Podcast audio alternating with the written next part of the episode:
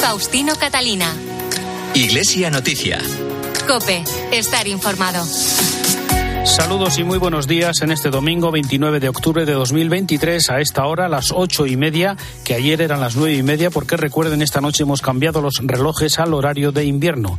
Pues nosotros estamos aquí un domingo más para acompañarles hasta las nueve de la mañana en que llegará la Santa Misa en Iglesia Noticia, hoy con David Torrenova en el control de sonido y con el adelanto de algunas informaciones del programa de hoy en estos titulares. En el Vaticano esta mañana se celebra en la Basílica de San Pedro la misa de clausura del sínodo, mientras el viernes se celebró el encuentro de oración por la paz en el mundo, especialmente en Medio Oriente, convocado por el Papa Francisco. Comparte tu red, no dejes que se queden fuera de cobertura es el lema elegido para la campaña de personas sin hogar que denuncia la desprotección y marginación de las personas sin una vivienda digna. Les contaremos también los principales datos del informe presentado por el defensor del pueblo en el Congreso de los Diputados sobre los casos de abusos a menores en la Iglesia española datos que serán analizados mañana en una asamblea extraordinaria de la Conferencia Episcopal Española. Y con el lema Orgullosos de nuestra fe, el miércoles comienza la campaña del Día de la Iglesia Diocesana que se celebrará el 12 de noviembre. Faustino Catalina. Iglesia Noticia. Cope, estar informado. Comenzamos el repaso a la actualidad internacional, en este caso en el Vaticano, donde esta mañana tendrá lugar en la Basílica de San Pedro la Eucaristía de clausura del Sínodo de la Sinodalidad que ha tenido lugar durante este mes de octubre y que tendrá una segunda parte conclusiva en octubre del próximo año. El miércoles se publicó una carta al pueblo de Dios en la que los participantes afirman su solidaridad y compromiso con quienes trabajan por la paz y la justicia, que sufren la violencia o tienen que emigrar. Corresponsal en Roma y el Vaticano, Eva Fernández, buenos días. Muy buenos días, Faustino. Han sido cuatro largas semanas de conversaciones durante las que los participantes en el sínodo fueron protagonistas de una forma de escuchar, analizar y compartir lo que ocurre en la Iglesia que posiblemente convertirá la sinodalidad en una de las señas de identidad de los creyentes. Esta primera parte de la Asamblea Romana pasará a la historia por haber dado voz y voto por primera vez a laicos, hombres y mujeres que han podido expresarse en mesas redondas durante los llamados círculos menores en un ambiente sereno y cordial, aunque algunas de las cuestiones debatidas no fueran compartidas por todos. Como reflejo del tono sereno de estas conversaciones, acordaron con 336 votos a favor y 12 en contra publicar esta carta conjunta al pueblo de Dios en la que describen que llevaron a la Asamblea las expectativas, preguntas y también las preocupaciones de todos los que participaron en el sínodo en todo el mundo. En el texto insisten en la importancia de que la Iglesia escuche a todos, empezando por quienes no tienen derecho a hablar en la sociedad o se sienten excluidos. Una escucha con espíritu de conversión, atenta también a quienes no comparten la fe pero buscan la verdad. El cardenal Carlos Aguiar Retes es el arzobispo primado de México y miembro del sínodo. Viviendo la sinodalidad, evidente que estoy convencido que es el camino de la Iglesia. Si lo hacemos, transmitiremos la fe. Si no lo hacemos, nos volveremos en pequeños grupos católicos, como quizá está sucediendo, no quiero decir dónde, pero en algunas partes.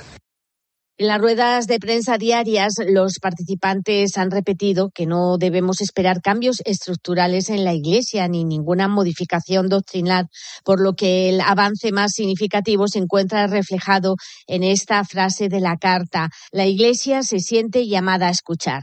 En el texto también se invita a participar en el dinamismo de la comunión misionera, arraigada en la tradición apostólica, y se avisa que la relación de síntesis de la primera sesión aclarará los puntos de acuerdo alcanzados, pondrá en evidencia las cuestiones abiertas e indicará cómo continuar el trabajo.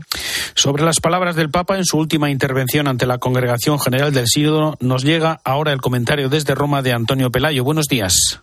Buenos días, Faustino. Del Papa Francisco no nos han llegado a los periodistas todas sus intervenciones durante el sínodo, algunas de las cuales hemos conocido, sin embargo, a través de fuentes directas. El miércoles 25 de octubre, al final de la congregación general, Bergoglio tomó la palabra y su texto nos fue transmitido por la sala de prensa vaticana.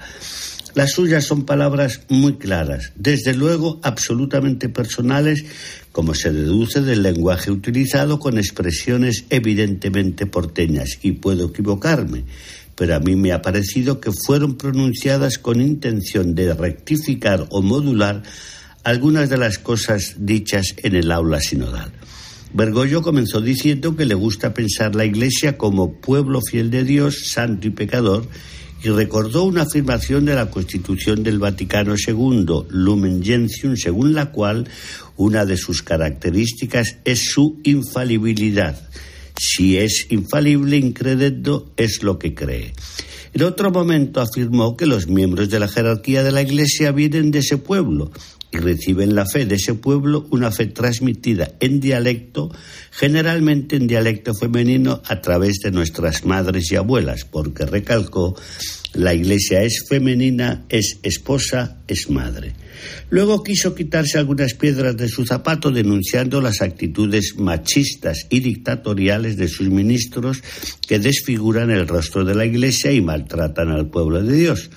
Entrando más en detalles, lamentó que en algunas parroquias exista una lista de precios de los servicios sacramentales al modo de un supermercado, convirtiendo a la Iglesia en una multinacional de servicios variados. Por fin se mostró escandalizado al saber que en las estrellerías eclesiásticas romanas jóvenes sacerdotes se prueban y compran sotanas y sombreros o albas y roquetes con encajes. El clericalismo, concluyó, es un látigo, es un azote, una forma de mundanidad que ensucia el rostro de la esposa de Cristo y esclaviza al santo pueblo fiel de Dios.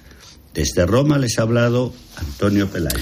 Gracias, Antonio. El sínodo llega a su fin y en la tarde de ayer sábado se presentó el documento de síntesis de las principales aportaciones de los trabajos desarrollados y tratados durante estas cuatro semanas. Nos cuenta lo más destacado Ángeles Conde. Concluye la Asamblea General Ordinaria del Sínodo de los Obispos sobre la sinodalidad con un documento de síntesis publicado este sábado por la noche por el Vaticano. Tiene 336 puntos que han votado los 364 miembros de la Asamblea Sinodal llamada a ejercer este derecho al voto. Recordemos que por primera vez en la historia del Sínodo de los Obispos, organismo creado por Pablo VI, los laicos han tenido voz y voto durante las sesiones que comenzaron el pasado 4 de octubre. Y esta voz y este voto se han traducido en propuestas que no son decisiones, sino indicaciones, una suerte de hoja de ruta para continuar en el camino sinodal los próximos 12 meses hasta la Asamblea General Extraordinaria del Sínodo de los Obispos sobre la sinodalidad que tendrá lugar en 2024. Este documento de síntesis, recordemos, es el segundo de los documentos que emana de estas jornadas sinodales. El primero fue la Carta al Pueblo de Dios, en la que, por cierto, se recordaba que el sínodo, la sinodalidad, no es una ideología, sino una experiencia arraigada en la tradición apostólica. El documento de síntesis habla, por ejemplo, sobre las mujeres, largo y tendido. El texto urge a garantizar que puedan participar en los procesos de toma de decisiones y asumir funciones de responsabilidad en el trabajo pastoral y el ministerio. El clericalismo, el machismo y el uso inadecuado de la autoridad siguen marcando el rostro de la Iglesia y dañando la comunión, reza este documento. En él también hay un amplio apartado sobre los laicos. Se insiste en que su contribución es indispensable para la misión de la Iglesia y por ello no deben ser menospreciados o clericalizados. El documento, en definitiva, abro comillas, aboga por una iglesia más cercana a las personas, menos burocrática y más relacional.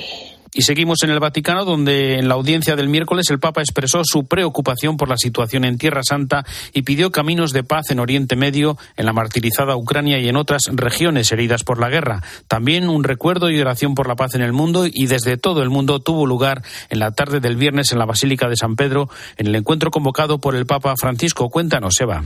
Con la certeza de la fuerza de la oración y ante el icono de la Virgen Salus Populi Romano, trasladado desde la Basílica de Santa María la Mayor para presidir esta convocatoria mundial de oración y penitencia con el fin de conseguir la paz ante las guerras en curso, el Papa presidió el rezo del Rosario y la posterior exposición y bendición del Santísimo en una Basílica de San Pedro abarrotada a la que asistieron como invitados especiales los participantes en el sínodo. Al finalizar comenzar el rezo del rosario, el Papa invitó a mantener un tiempo de silencio tras compartir con la Virgen su preocupación por las guerras en curso en distintas partes del mundo. Vuelve tus ojos misericordiosos a la familia humana que ha extraviado el camino de la paz y que perdiendo el sentido de la fraternidad no recupera el calor del hogar. Enséñanos a acoger y a cuidar la vida y a repudiar la locura de la guerra que siembra muerte y elimina el futuro. Una oración que dio continuidad a lo que ya había manifestado durante la audiencia general cuando reiteró su petición para que se silencien las armas y se escuche el grito de paz de los pobres, de la gente, de los niños, porque la guerra reiterada no resuelve ningún problema, sino que solo siembra muerte y destrucción, aumenta el odio y multiplica la venganza. La guerra borra el futuro. Además, insistió en su petición para que se liberen los rehenes en manos de Hamas y se asegure la ayuda humanitaria a Gaza. Pienso siempre a Palestina, en Israel. Pienso siempre en la grave situación en Palestina e Israel e imploro que sean liberados los rehenes y que llegue la ayuda humanitaria a Gaza. Humanitaria a Gaza. El Papa ha manifestado en varias ocasiones su preocupación ante una posible escalada de las tensiones y ha recordado que los creyentes solo pueden tomar un partido en este conflicto, el de la paz. También ha animado a los fieles de todas las confesiones a seguir rezando por la paz en el mundo, especialmente por la martirizada Ucrania, de la que ya ahora no se habla, pero donde el drama continúa. Faustino Catalina. Iglesia Noticia. Cope. Estar informado. UMAS, mutua especialista en seguros para el sector educativo. Ofrecemos una solución integral para los colegios y guarderías. Daños patrimoniales, responsabilidad civil, accidentes de alumnos. Más de 1.400 centros ya confían en nosotros. Visítanos en umas.es. UMAS, más de 40 años de vocación de servicio. Hay gestos sencillos que pueden cambiar vidas. Incluir a Save the Children en tu testamento es uno de ellos.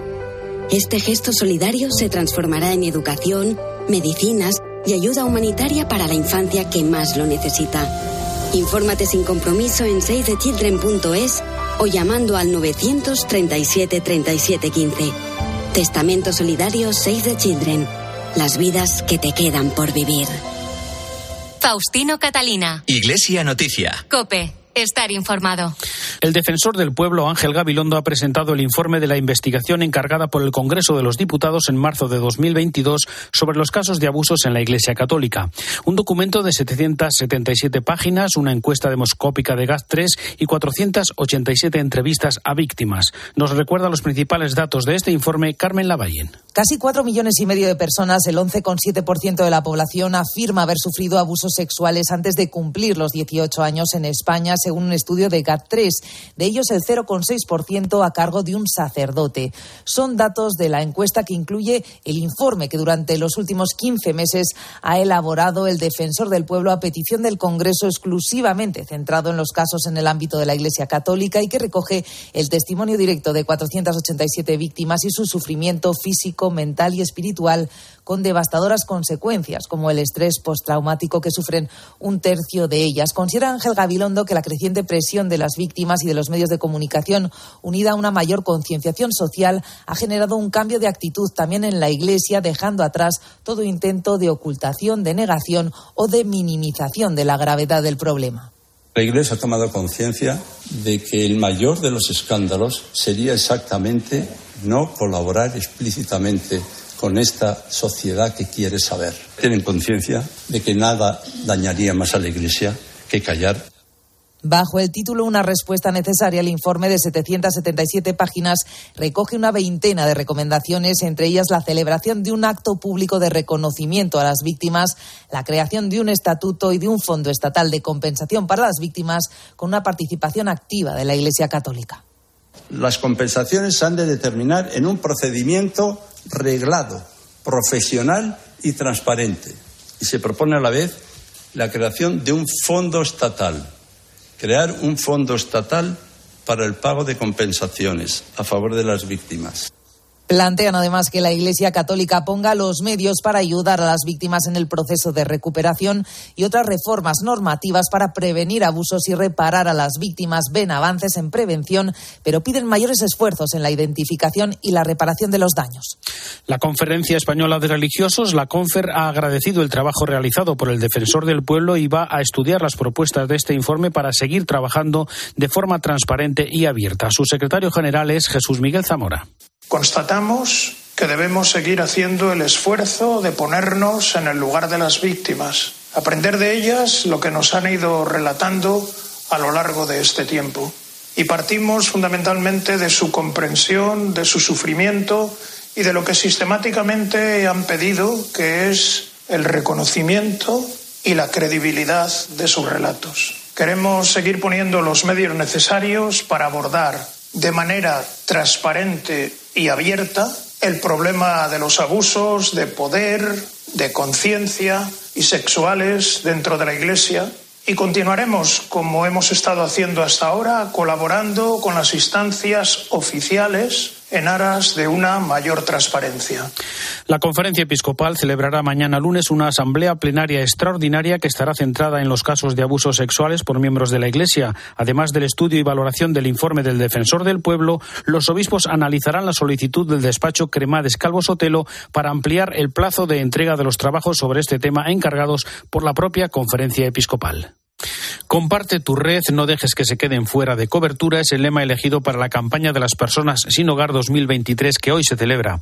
Caritas, que el año pasado atendió a más de 37.000 personas que viven en la calle, denuncia cómo esa falta de conexión a los servicios, la familia o las relaciones sociales llevan a la marginación y en muchos casos al sinhogarismo. Más datos, Sandra Asenjo. El drama de vivir en la calle no solo es no tener un hogar, es también no tener apoyo social ni figuras de referencia en el caso de los más jóvenes situaciones que llevan al aislamiento y a la exclusión social. La nueva campaña de Caritas pone el foco precisamente en esto, en que todos a través de nuestra red social podemos ayudar y es que más de la mitad de las personas sin hogar tienen un apoyo social bajo, de ahí la importancia de promover los lazos de apoyo. Manuel tiene 60 años, con 40 dejó de trabajar para cuidar a su madre enferma y como relata a Cope después le fue imposible encontrar un nuevo empleo. Cuando se te acaba el dinero que has ahorrado, después de mandar muchos currículos y que todos te digan que sí, muy bien, pero necesitamos a alguien más joven te ves muy perdido, muy doloroso no comer, tener que hurgar en sitios para coger.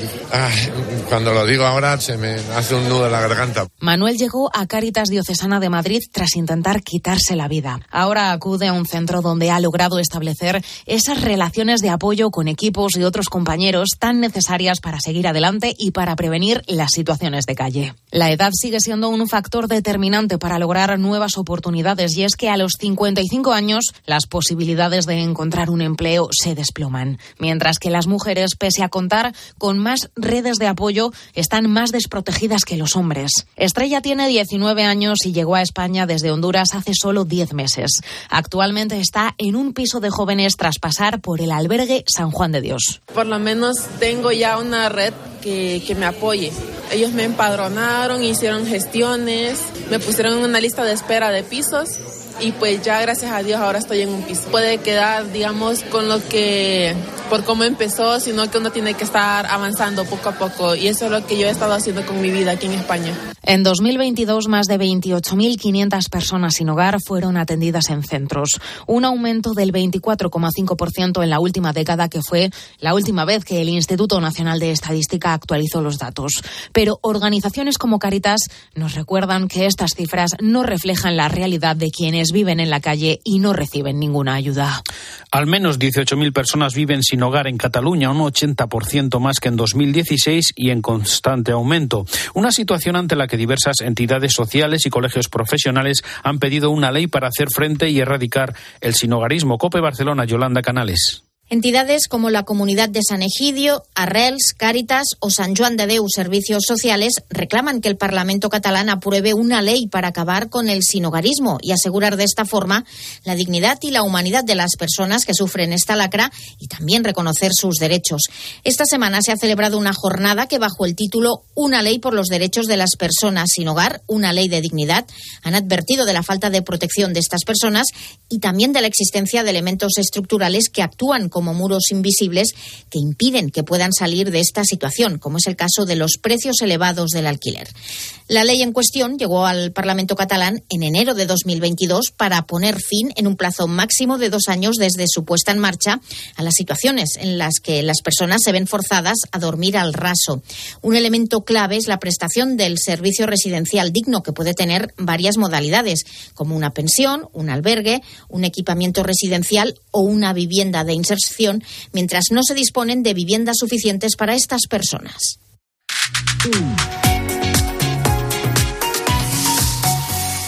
El director del Departamento de Migraciones de la Conferencia Episcopal, Xavier Gómez, ha señalado la deficiente atención a los migrantes tras su llegada masiva a Canarias en las últimas semanas, al tiempo que pide una mayor sintonía de las administraciones para que el modelo de acogida sea más eficiente. La atención es bastante deficiente.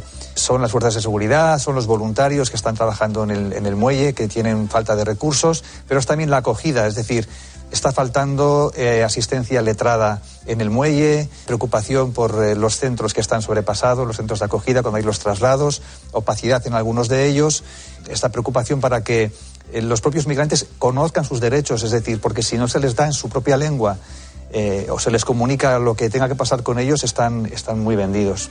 En declaraciones a 13 Televisión se ha referido también a los corredores de hospitalidad puestos en marcha entre las distintas diócesis españolas. Con esta iniciativa, la Iglesia española ofrece plazas de acogida para inmigrantes como parte del proyecto de solidaridad interdiocesana. Los corredores de hospitalidad justamente es un proyecto de solidaridad interdiocesana que consiste en fomentar solidaridad entre diócesis de la península y Canarias, poniendo de acuerdo a entidades que en la península pueden ofrecer plazas de acogida para un proceso personalizado y acompañado. El modelo de la Iglesia es este, acompañar los procesos para la inclusión. No es traerlos a la península y dejarlos o abocarlos a una situación de calle o irregular. El arzobispo de Sevilla, José Ángel Saiz Meneses, ha presentado los detalles de la beatificación de 20 mártires sevillanos de la persecución religiosa del siglo XX, que tendrá lugar en la Catedral Hispalense el sábado 18 de noviembre. Cope Sevilla, Manuel Salvador. Serán beatificados diez sacerdotes, un joven seminarista y nueve laicos, ocho hombres y una mujer, que fueron ejecutados por milicianos en los primeros compases de la Guerra Civil. Fueron asesinados entre el 17 de julio y el 30 de agosto de 1936. Se trata de personas de distinta procedencia, estado y condición social, y además de los religiosos, hay abogados, empresarios, farmacéuticos y sobre todo gente sencilla que fueron víctimas inocentes de la persecución religiosa de aquel momento histórico. La causa de estos mártires se inició en 2012 y concluyó en plena pandemia, tras haberse recogido abundantísimo documentación procedente de hasta 80 archivos y numerosos testimonios de amigos y familiares. El arzobispo de Sevilla, José Ángel Saiz Meneses, ha ofrecido los detalles de la beatificación que tendrá lugar en la Catedral Hispalense el próximo sábado 18 de noviembre a las 11 de la mañana. Una ceremonia que será oficiada por el cardenal Marcelo Semeraro, el prefecto para la Congregación de la Causa de los Santos.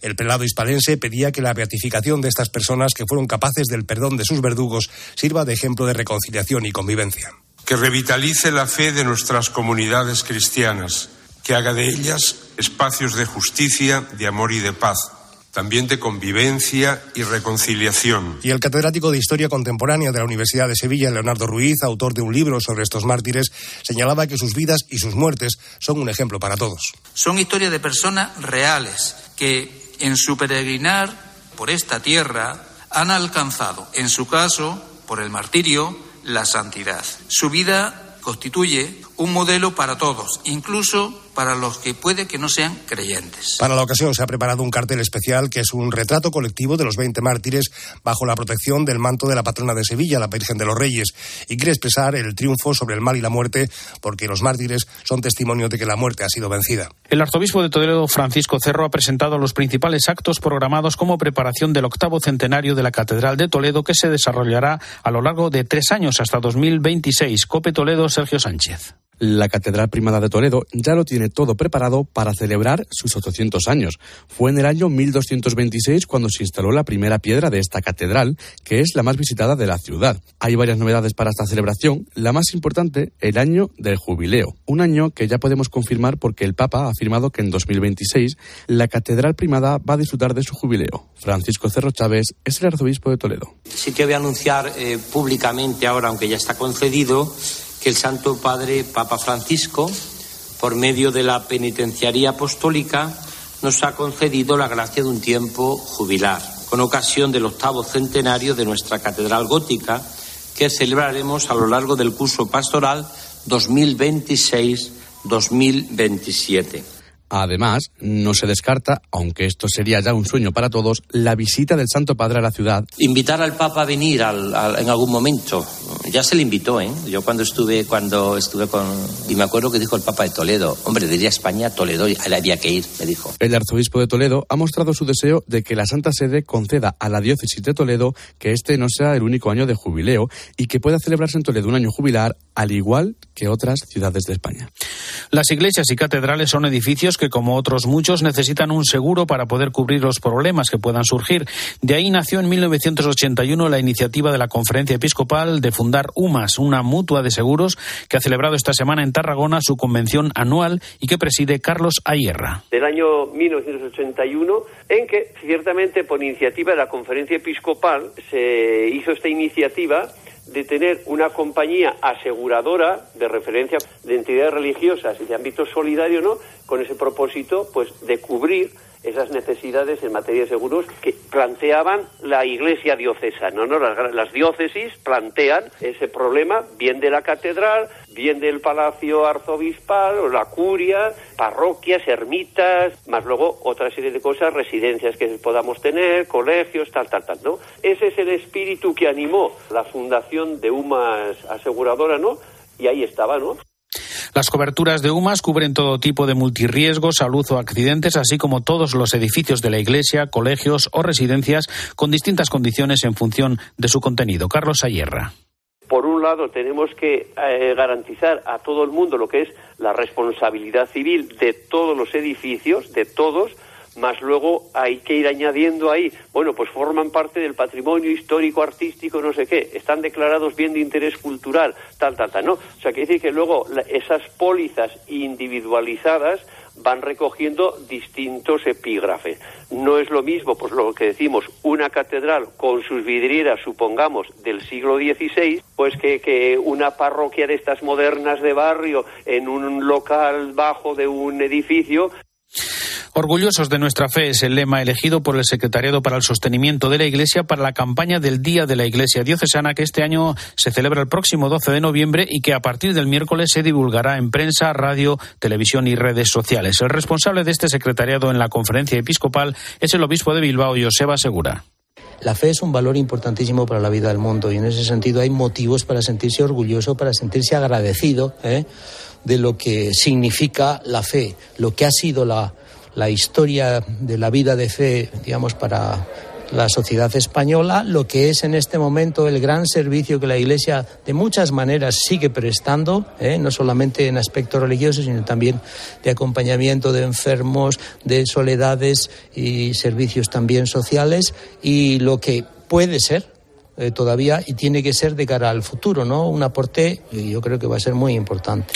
Los protagonistas del Día de la Iglesia Diocesana son los que forman el pueblo de Dios en las 70 diócesis, casi 23.000 parroquias, 17.000 sacerdotes, religiosos y los millones de laicos que cada día son ejemplo y esperanza para la sociedad.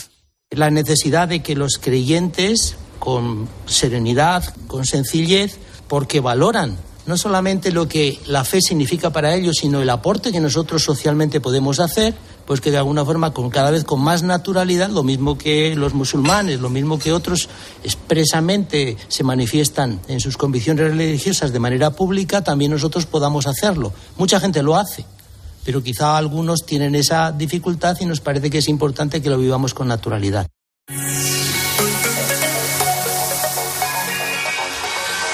Hasta aquí el informativo Iglesia Noticia. Ha sido el programa 1852 en este domingo 29 de octubre de 2023. Volveremos dentro de siete días. Un saludo de Faustino Catalina.